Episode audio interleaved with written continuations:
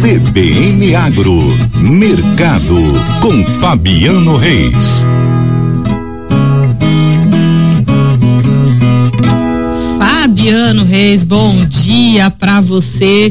Traz aí pra gente, quer dizer que a soja, o plantio da soja está apresentando aí um número que chama atenção nesses últimos cinco anos? Exatamente, Karina. Bom dia a você, bom dia a todos que nos acompanham pela CBN hoje, nesta manhã de segunda-feira, uma manhã que pode ser chuvosa, ainda bem, e isso trazer, claro, um cenário melhor para o, a semeadura da soja, para o cultivo da soja que está nos campos.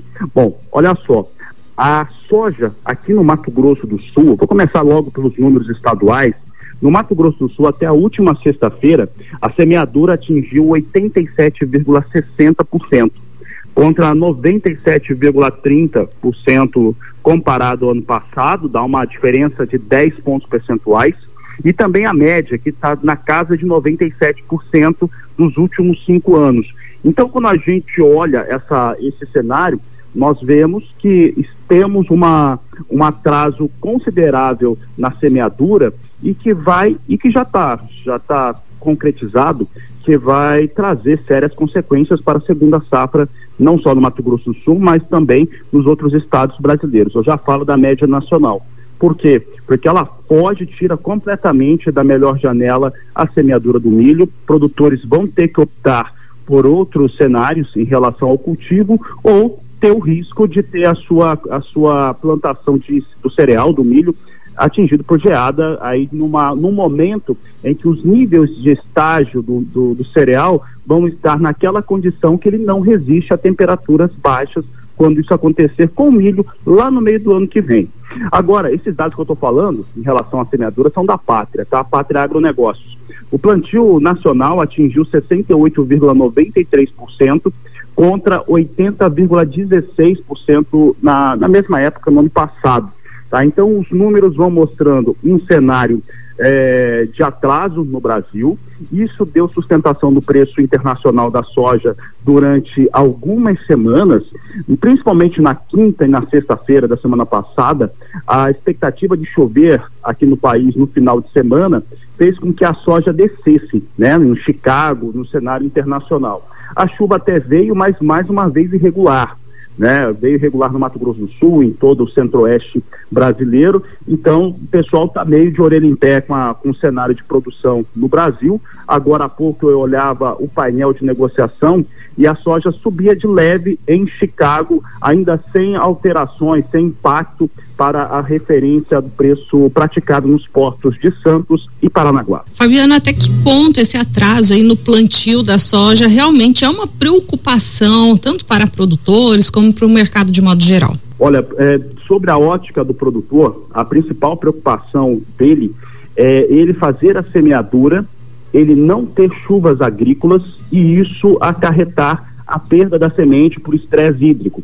Então, o estresse hídrico ele ocorre em duas circunstâncias, ou por excesso de água, como acontece no Rio Grande do Sul agora, ou pela falta dela. Então, se isso ocorrer no Mato Grosso do Sul, nós vamos ter ali um cenário de impacto de necessidade de replantio. Em uma safra que você tem um custo de produção em sacas de soja bem mais elevado do que no ano passado.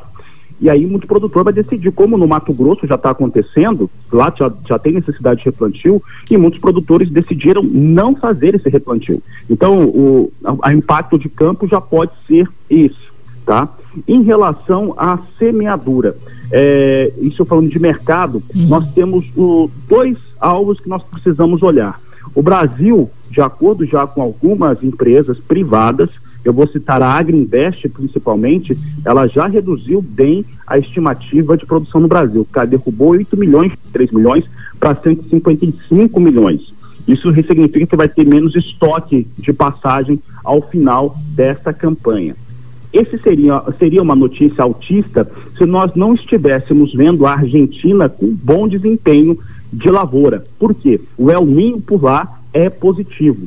E os argentinos, inclusive, aumentaram a área de produção em 200 mil hectares e estão atingindo 18% lá de semeadura, com uma estimativa de 50 milhões de toneladas. Portanto, esse ano nós não devemos ter quebra na Argentina. e isso vai acarretar preços mais baixos se o cenário continuar do jeito que nós estamos vendo. Quer dizer, o Brasil vai colher 155 milhões pelo menos, então mais 50 da Argentina, nós temos mais de 200 milhões de toneladas só nesses dois produtores. Tá certo. Fabiano Reis trazendo o panorama aí do agro pra gente. Muito obrigado. Um bom dia para você, Fabiano. Bom dia, Karina. Bom dia a todos. CBN, CBN Campo Grande.